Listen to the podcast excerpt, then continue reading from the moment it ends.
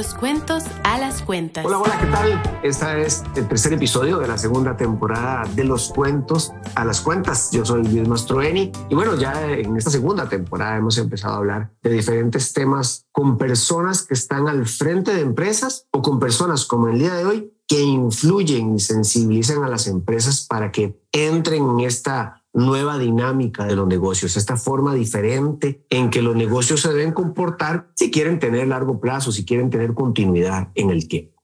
En este tercer episodio vamos a conversar con Cecilia Mora. Ella es la presidenta directora general de RS Sostenible, una empresa de consultoría, asesoría, de acompañamiento a las empresas para que puedan empezar a conversar sobre esta nueva dinámica de negocios. Pero no quiero hablar más de ella, más bien quiero que ella se presente y darle la bienvenida. Es un orgullo, un placer, un honor para de los cuentos a las cuentas tener hoy a esta costarricense de clase mundial. Es un orgullo para Costa Rica que Cecilia Mora haya trabajado por tantos años y que tenga tanto impacto en el mundo hoy en día. Y también es un orgullo para de los cuentos a las cuentas que nos haya dedicado este ratito. Así que Cecilia, ¿qué tal? Qué gusto saludarte y bueno, presentate RS Sostenible. Adelante.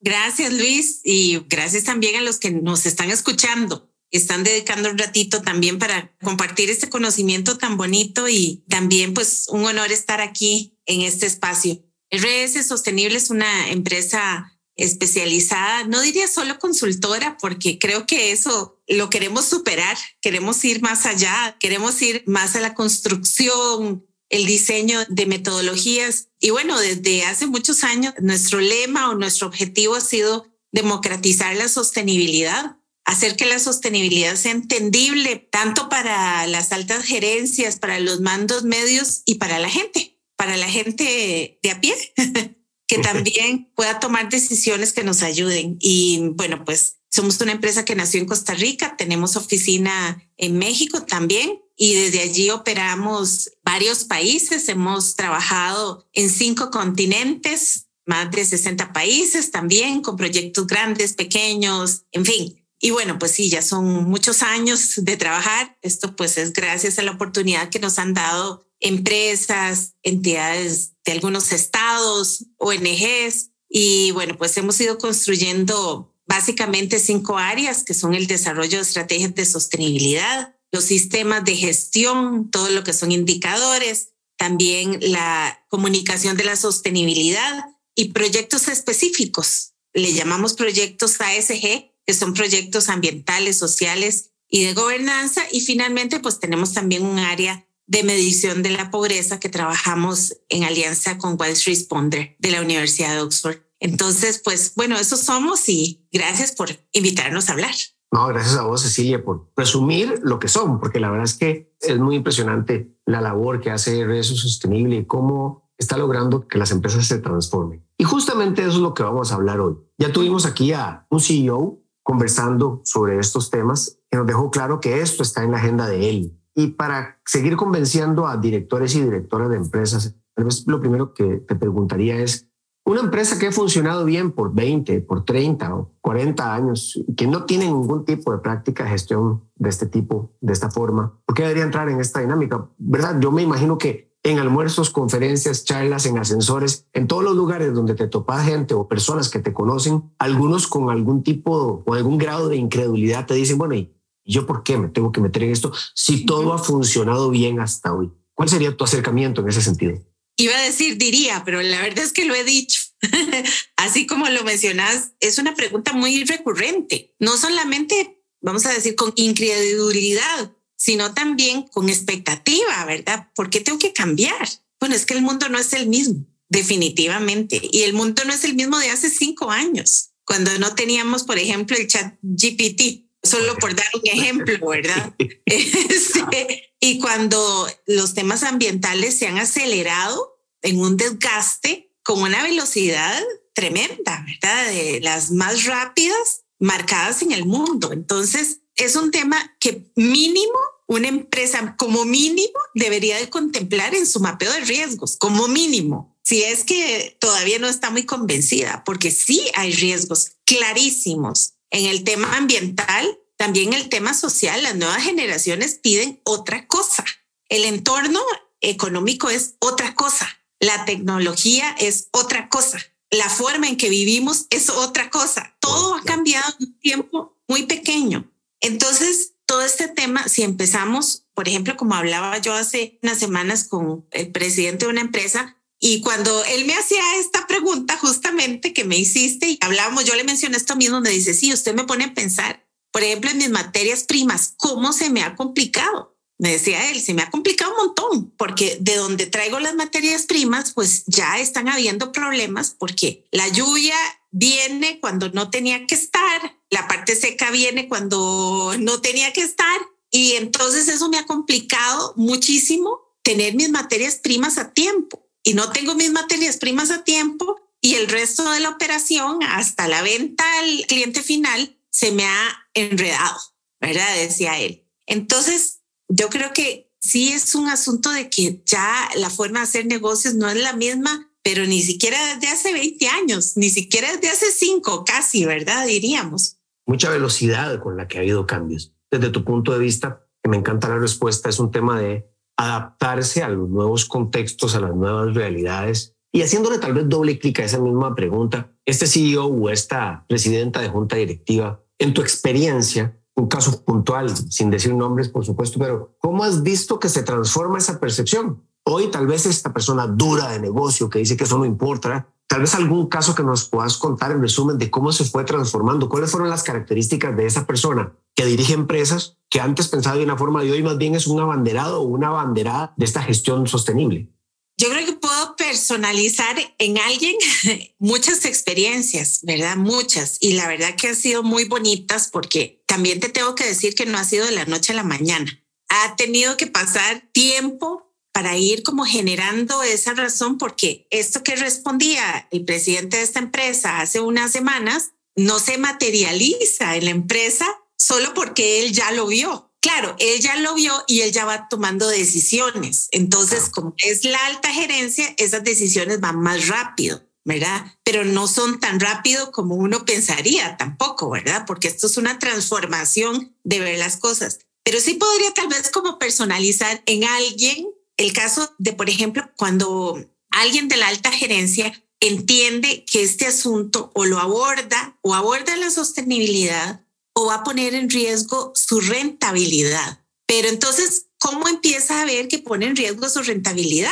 Tiene que empezar a visualizar dónde es que está perdiendo oportunidades, dónde está perdiendo mercado, por qué está perdiendo mercado. Y por ejemplo, una experiencia es cuando trabajaba con una empresa y le decíamos a su junta directiva, vean, sus clientes de retail les van a pedir más requisitos porque se están generando acuerdos y presiones y ellos mismos están siendo presionados por los consumidores y por las autoridades. Les van a pedir más requisitos. No, Cecilia, eso va a venir después, va a pasar mucho tiempo.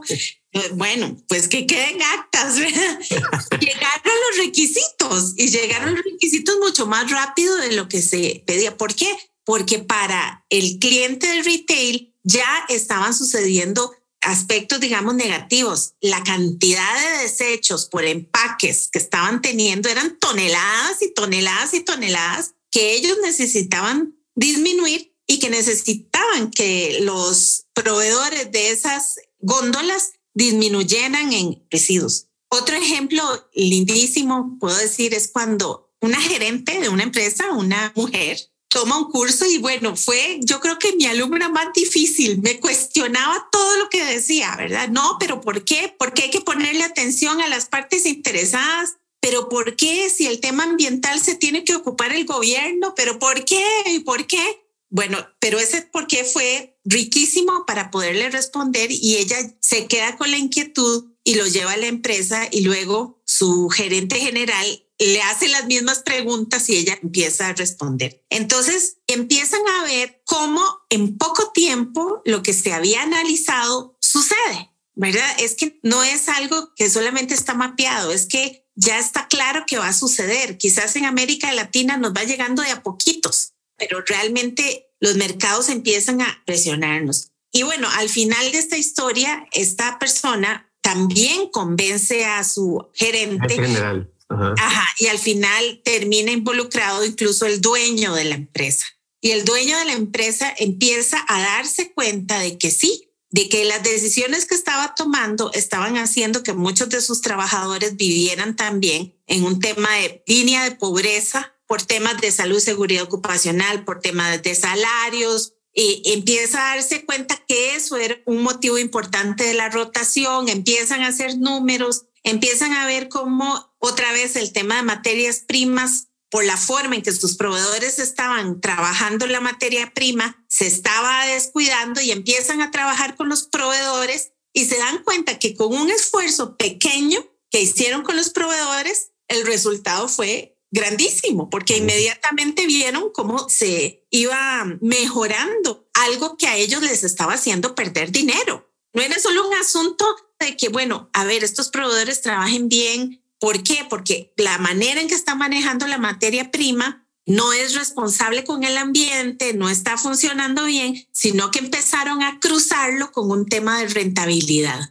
Y cómo la manera en que ellos ambientalmente mejoraron el desempeño con sus proveedores, de la mano de los proveedores, se reflejó en una mejora económica. Dejaron de perder tanto dinero como estaban perdiendo que ni siquiera se estaban dando cuenta. Y es que eso también es parte de estos procesos, de esta nueva dinámica, de esta nueva forma de hacer negocios, porque genera ahorros, genera adelantamiento para que no tengamos pérdidas. Ese tipo de cosas las que empiezan a descubrir cuando nos gestionamos así. Pero ahorita voy a llegar ahí. Me gustó algo que dijiste, voy a adelantarme a esta pregunta, porque hablaste de una presión que se empieza a dar y esa es una de las razones por las cuales las empresas empiezan a evolucionar en ese tipo de cosas. ¿Cuáles son esas presiones que se dan en Latinoamérica? Porque vamos a ver, en los mercados más adelantados, Europa, Estados Unidos y otros, el mercado de inversionistas, de accionistas, ha ido con más velocidad en estos temas porque yo no quiero poner mi plata en una empresa que no me asegure su largo plazo en temas de clima, su largo plazo en respecto a derechos humanos, etcétera. Esas son las más evolucionadas, donde los mercados son más abiertos, los capitales son públicos y yo necesito de inversionistas. Entonces esto ha hecho que las empresas sean más veloces. En el caso de Latinoamérica, un altísimo porcentaje de pymes o de empresas familiares que son privadas, que no están en bolsa. ¿Cuáles sentidos vos que han sido esas presiones o que están siendo las presiones que han hecho evolucionar a estas firmas, a estas marcas? Bueno, definitivamente, aunque no estemos en Europa, sí hay una relación muy fuerte con el mercado europeo porque buena cantidad del mercado latinoamericano hace negocios con Europa. Ni siquiera digo exporta a Europa, no. Hay empresas europeas operando en América Latina por temas de incluso mano de obra, por materias primas. En fin, hay una relación comercial fuertísima de Latinoamérica con Europa. Entonces, si bien no estamos ahí en Europa, sí, sobre todo las empresas que ya han evolucionado mucho en este tema de sostenibilidad, empezaron a darse cuenta un poco como la historia que acabo de contar del dueño de la empresa que mapeó que sus proveedores le estaban generando pérdidas, ¿verdad? Bueno, igual Europa empieza a mapear que los riesgos que se están manejando en América Latina por un lado, deben de gestionarse porque tienen que ver con las personas y con condiciones en las que están trabajando las personas. Y luego de que sí, de que los está poniendo en un riesgo ya no solo económico, sino de existencia y desempeño del negocio. Entonces, empiezan a darse cuenta de que, por ejemplo, se establecen normas voluntarias, ¿verdad? Entre los mercados. Mercado europeo, mercado latinoamericano, solo para hablar de un pedacito, ¿verdad? Mucho más, pero entonces empiezan a establecer normas voluntarias. A ver, cuénteme cómo está usted en el desempeño ambiental, qué está haciendo usted con sus aguas, con sus residuos, con todo. Le empiezan a pedir mercado europeo, mercado latinoamericano. Pero la verdad es que no pasa mucho.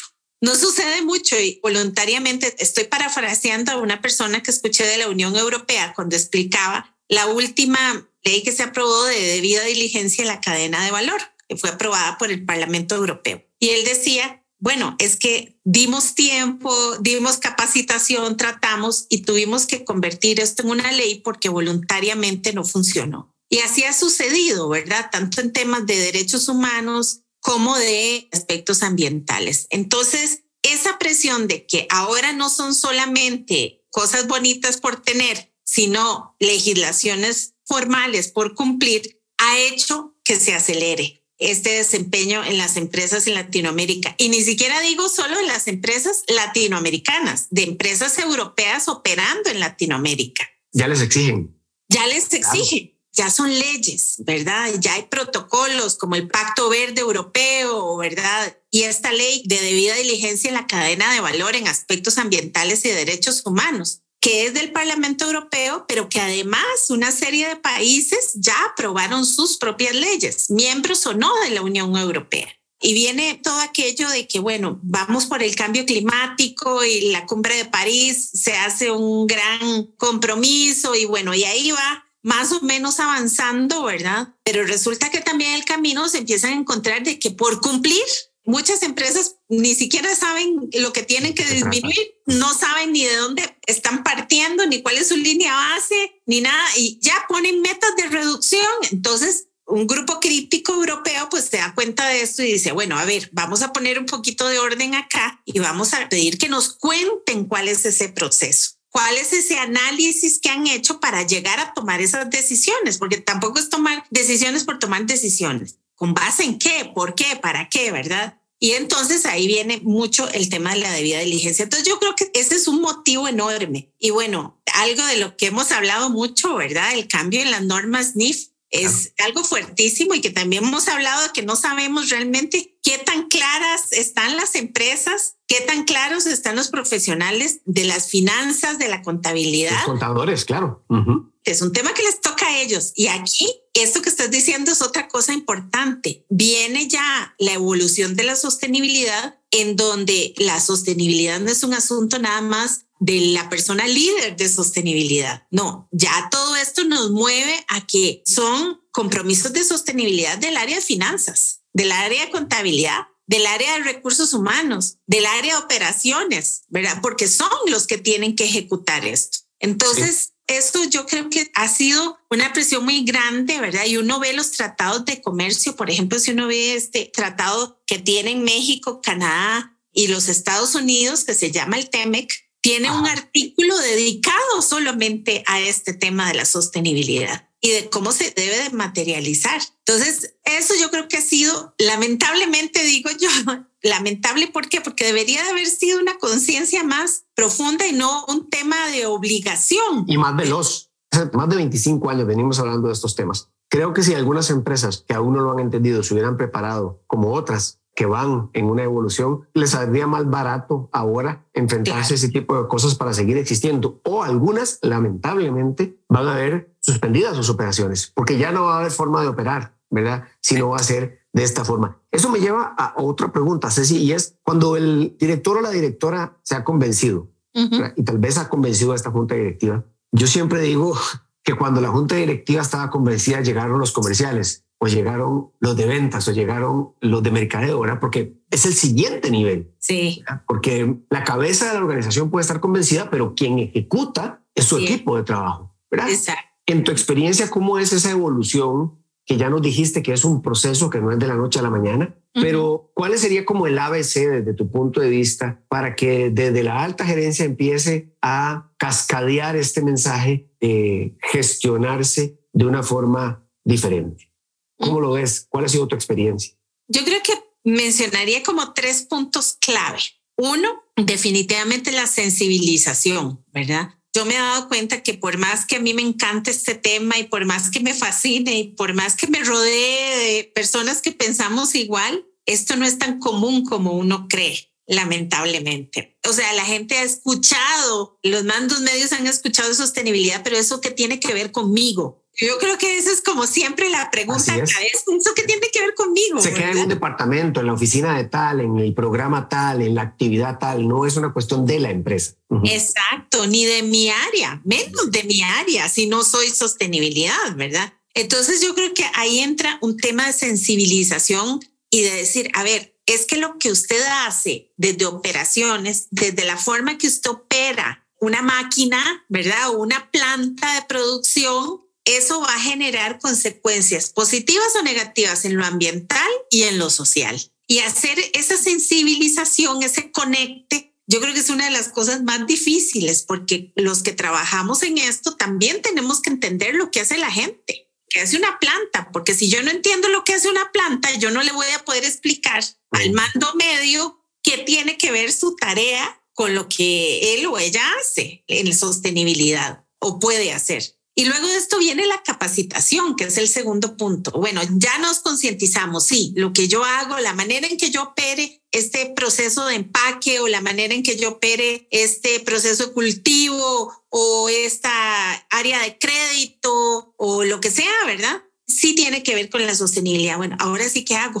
Es el cómo. En sensibilización tenemos que tiene que ver conmigo. Bueno, hay que responder. Luego viene la capacitación. ¿Cómo? ¿Cómo hago yo si quiero aportarle a la sostenibilidad, al compromiso que tiene la empresa en la que trabajo, ¿cómo lo hago? Ahí viene la capacitación. Hay que descubrir ese cómo y hay que encontrar esas formas, ¿verdad? Esas metodologías, esos puntos clave en donde ahí se materializa la sensibilización, porque ya nos convencimos, digamos que ya nos convencimos. Ahora sí, vamos manos a la obra. Ahí viene. Y el tercer punto es un eje transversal que lo uno a los altos mandos y a los mandos medios y a todos los que ejecutan un compromiso de sostenibilidad en una empresa o en una organización. Y es que ahí tengo que mencionar una palabra técnica, pero creo que lo puedo traducir en más sencillo, y es descubrir qué es lo material, el foco, la importancia, la prioridad. Nosotros en sostenibilidad manejamos el término y la metodología que se llama materialidad, pero ¿qué significa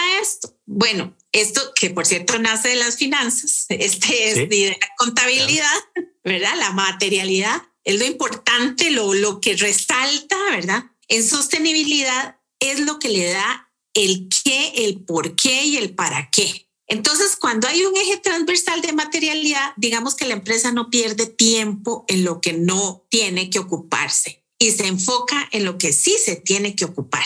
Y ahí entonces pegamos con la sensibilización y con la capacitación, porque ya sabemos en qué nos vamos a enfocar.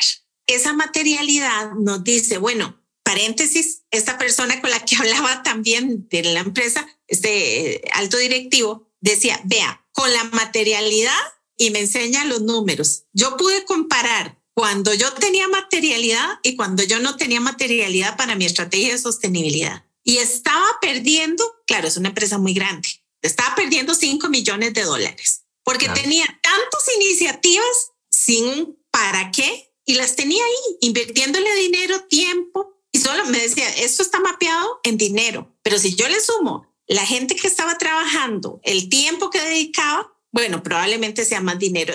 Él estaba tratando de ser sostenible, él realmente estaba convencido y él estaba poniendo plata, pero ojo, que a veces no se necesitan esas millonadas o a veces podemos estar desperdiciando recursos en lo que no es material, en lo que no es prioritario, como vos nos acabas de explicar muy bien. Y eso es otra de las cosas que nos ayuda este proceso de análisis, este paso a paso que vos nos has explicado cuando trabajamos desde la dirección y con los mandos medios. Exacto, porque entonces ahí ya sabes exactamente en qué enfocarse. Y, y, vamos a ver, y esta es una empresa que el ejemplo que estoy poniendo que tiene mucho dinero, una empresa transnacional. Pero si hablamos de una empresa más pequeña, con menos recursos, con más razón, con más razón, tiene que saber qué es lo material porque los recursos son escasos en personas, en tiempo y en dinero. Hay que saber en qué enfocarse y cómo enfocarse y para qué enfocarse. Y con una sola preocupación, creo yo, y es la continuidad del negocio.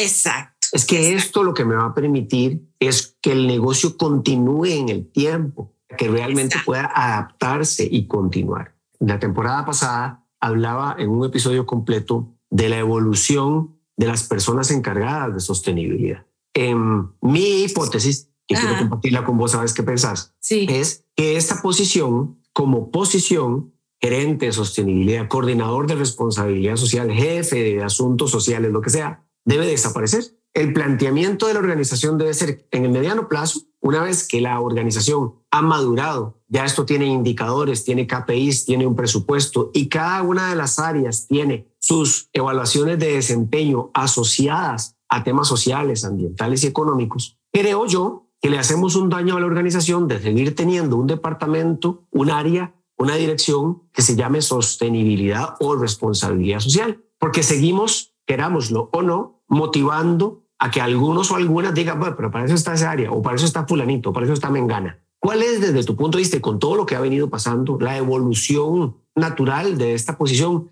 que insisto, no debe ser apresurada ni debe ser tomada a la ligera, pero en el tiempo, esta es una decisión que se debe dar o hacia dónde debe evolucionar la gobernanza de este tema en una empresa. Yo creo que coincido con vos, es un área que va a desaparecer. De repente tal vez no la persona que orqueste y que coordine si está sucediendo en algunas empresas europeas, porque aunque Europa vaya más adelante, todavía no es como que la mayoría está en ese nivel, no, es una minoría.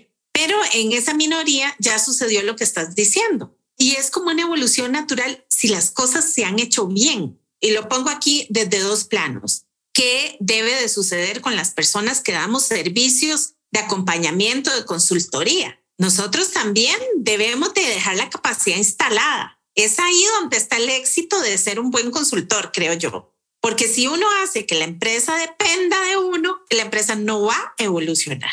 Eso es algo, o sea, que lo tenemos probado y lo hablamos mucho nosotros. En la medida que la empresa tenga la capacidad instalada de ir haciendo las cosas, claro, obviamente, pues en técnica, en operativa, pues ahí sí se requieren los apoyos cuando se va dando este tema, la empresa va madurando, va madurando y no hay nada más lindo que uno llegue un año y vea a las gerencias hablando de una forma y uno llega el año siguiente y las gerencias de las áreas casi que lo superan a uno.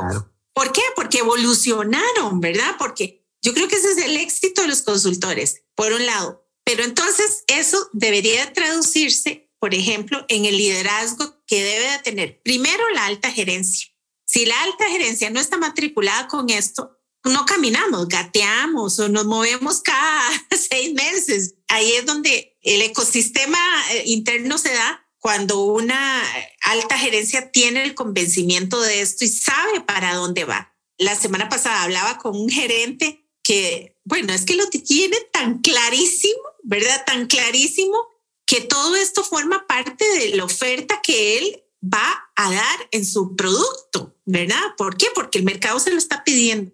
Cuando un gerente piensa así, no queda otro camino que el resto de las áreas del negocio se vayan transformando, ¿verdad? Entonces, ahí es donde se van transformando y sí, cada quien va asumiendo compras, hace la misma gestión de compras con una visión de sostenibilidad. Operaciones, hace la misma gestión de operaciones pero con una visión de sostenibilidad. Con una parte más en la ecuación de la que está acostumbrada a trabajar, solo que es una parte más que se le agrega a esa ecuación. Exactamente, es una forma transversal, no es que cambió, ya operaciones es otra cosa, no, no es que compras es otra cosa, no, no es otra cosa, es la forma en que hace las contrataciones o la forma en que opera los procesos o cómo hace las finanzas. Y entonces esto va permeando la organización. El área de sostenibilidad ya no es más un ejecutor de todo, sino más bien un área que aconseja, que guía, que acompaña y que facilita tal vez algunas herramientas.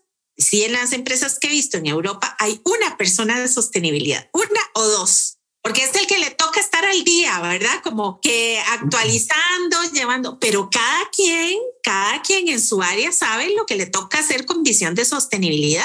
Y ahí es donde sí va a suceder o debería de suceder lo que mencionas, ¿verdad? es esta persona que sigue influyendo, que sigue tocando ciertos botones dentro de la organización. Ojo, riesgos con esto, ojo, continuidad de negocio, ojo, mercadeo, ojo, operaciones. Yo considero que puede dedicarse mucho a ese refrescamiento, ser el puente con los públicos de interés también. Exacto. Porque el tema de la materialidad, el tema de la consulta, partes interesadas, no se puede descuidar, ¿verdad? Y al final de cuentas, las áreas van a seguir ejecutando en la medida que tengan una expectativa que cumplir o unos objetivos específicos que le piden sus partes interesadas.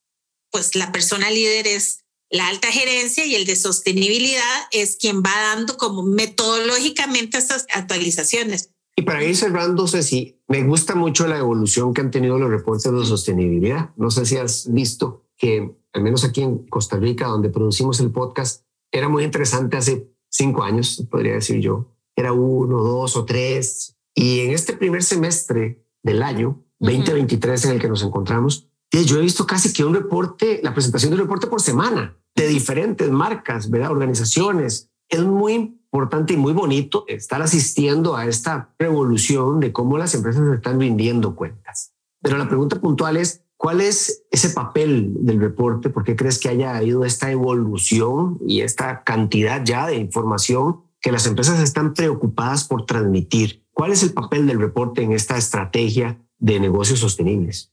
La semana pasada que estábamos en una actividad con el Global Reporting Initiative o el GRI, se hablaba mucho de eso, ¿verdad? Y algo que en definitiva concluíamos y que yo lo creo y lo he creído siempre es que no puede haber reporte si no hay estrategia. Creo que esta evolución, este aumento en la cantidad de reportes también nos refleja que hay un aumento en la cantidad de estrategias, como mínimo de programas de sostenibilidad. Entonces, el resultado de esas estrategias, de esos programas, es lo que se reporta en un reporte. Y antes, ¿qué nos sucedía? Muchas empresas y organizaciones querían hacer reportes sin tener resultados de estrategias. O se volvían locos, tal vez tenían por ahí una actividad por aquí, otra por allá, otra suelta, ¿verdad? Y hacer un reporte con cosas sueltas se vuelve muy complicado. Yo creo que otra cosa que ha mejorado es la accesibilidad a hacer reportes, ¿verdad? Si hablamos desde una base muy básica, como es lo que nos enuncia la ISO 26000, donde nos pide una serie de requisitos, ¿verdad? Para poder hacer un informe básico de sostenibilidad hasta las metodologías como negocios competitivos que tiene el GRI para quienes quieren empezar a hacer un reporte y que no tienen tal vez una estrategia todavía muy madura, ha hecho que más empresas digan, ah, sí es cierto, bueno, es algo que yo puedo hacer. Todavía no tengo una gran estrategia, pero sí tengo un programa. Bueno, y hemos visto con datos probados como una empresa entra así un poquillo como una cosa por acá, otra por allá y quiere hacer un reporte referenciado que es el básico, básico, ¿verdad? Para dar el primer paso. Y aquí no estoy hablando de tamaños, estoy hablando de empresas muy grandes que hacen un referenciado, empresas muy chiquititas, porque estamos hablando de un mínimo de seis indicadores y un máximo más o menos ponderado de 10 indicadores como mínimo que debería tener la empresa. Así que estamos hablando de algo muy básico. Entonces, el acceso a llevar este proceso ha hecho que las empresas que tenían las cosas desordenadas y empiezan a reportar, reportando se han ordenado y se han dado cuenta de la importancia de sistematizar lo que están haciendo y bueno, ya han derivado después en una estrategia o en un programa más robusto que implementan, que tiene resultados y que al año siguiente pueden reportar.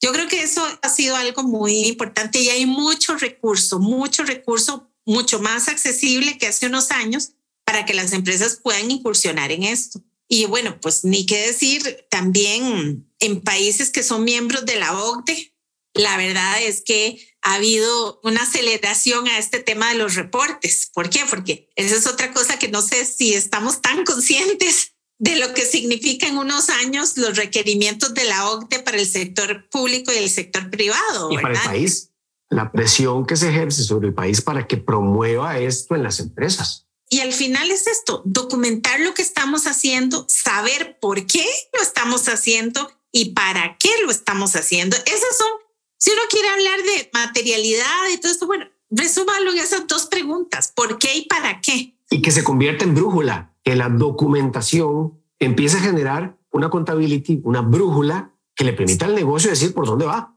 Y eso genera muchísima riqueza a nivel de data. Ha sido un reto de todas las personas que trabajamos en esto, pero es la conexión con el negocio. Es irreal pensar que esto sea solo un asunto de corazón y de buena voluntad en una empresa. Una empresa tiene que sobrevivir porque tiene que pagar salarios, tiene que pagar impuestos, tiene que generar, pero la buena noticia es que la sostenibilidad bien hecha, bien enfocada, es un aporte para el negocio. Y ahí es donde está el descubrir el qué estoy haciendo, por qué lo estoy haciendo y para qué lo estoy haciendo. Y eso me va a permitir reportar reportar es autoanalizarse, como que uno se vuelve a ver y, ay, no, pues la verdad que me equivoqué en esto, me devuelvo, o la verdad que esto no es todavía tan prioritario. Y el reporte se devuelve en ese ciclo de mejora continua a alimentar la estrategia para que yo pueda fortalecer como empresa y la empresa pueda ver el aporte de la sostenibilidad en su gestión económica también. Sin duda alguna. ¿Qué va a pasar ya para terminarse si este espacio tan rico que hemos tenido Desde tu punto de vista, ¿qué va a pasar con las empresas que no empiecen a acelerar este proceso? Porque ya queda claro, lo hemos conversado aquí, esto es un proceso, no es una decisión de la noche a la mañana, no se trata solamente de una persona ni de un departamento, pero sí hay que arrancar y arrancar con cierto grado de velocidad. ¿Cuál es tu punto de vista? ¿Qué va a pasar con las empresas que no lo hagan? ¿Qué es lo que les espera?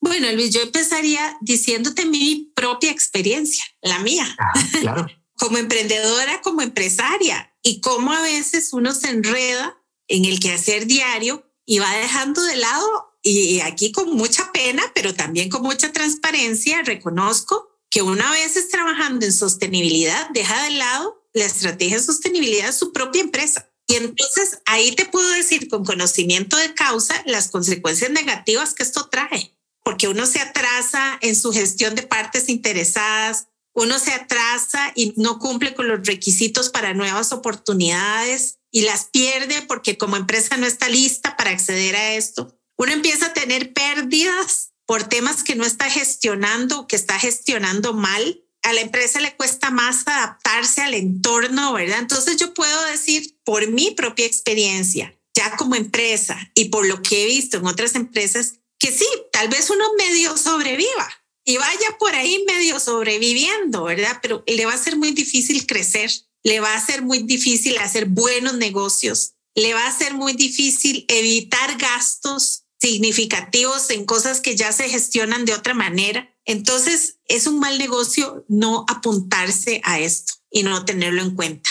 Nos saca de las mejores oportunidades y nos quedamos ahí como en el marginal, pues sí, medio sobreviviendo, medio generando, medio... ¿Por qué? Porque ya los temas ambientales y sociales son eminentes y tienen que ser parte de la gestión de la empresa. Una empresa de servicios en temas ambientales, bueno, pues hoy a nosotros nos exigen cumplir con temas ambientales, ¿verdad? Y bueno, los cumplimos. Con temas sociales, ¿verdad? ¿Cuánto tiene que ver con el personal, a lo interno, a lo externo? Muchísimo, ¿verdad? Muchísimo.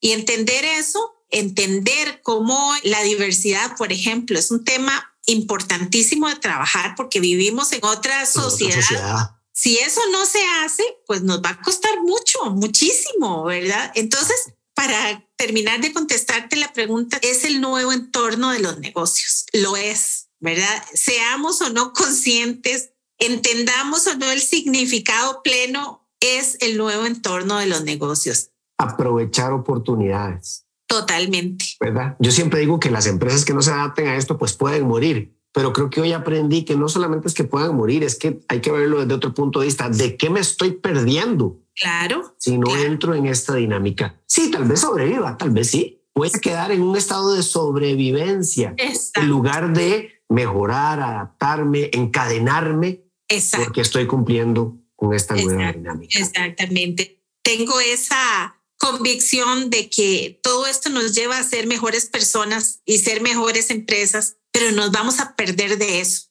Y el mundo de consumo, aunque todavía le falta evolucionar en algunas cosas, cada vez más está pidiendo esa característica, esa conciencia, esa responsabilidad, esa transparencia, ese demostrar de dónde vengo, qué hago, y le están dando cada vez más. Y eso sí está aceleradísimo los consumidores le están dando el voto de confianza y la toma de decisión de compra a aquellos que pueden demostrar esa evolución. Creo que hacia eso vamos y afortunadamente. Claro, sin duda alguna, eso nos permite, como decís vos, ser mejor sociedad, ser mejor persona y tener planeta para mucho tiempo más. Cecilia Mora de RS Sostenible, un gusto tenerte hoy en esta segunda temporada de los cuentos a las cuentas, en esta, eso sí, tercer episodio. Gracias por estar con nosotros. Un gusto poder compartir, conversar. Ya saben, este es el contenido que les hemos ofrecido el día de hoy. Espero que haya sido de mucha utilidad. Sigan escuchándonos por Spotify, por Apple Podcasts. Yo feliz de seguir comentando y seguir trayendo a este espacio a gente tan reconocida como Cecilia para que sigamos aprendiendo sobre esta nueva dinámica de negocios, esta forma diferente de hacer las cosas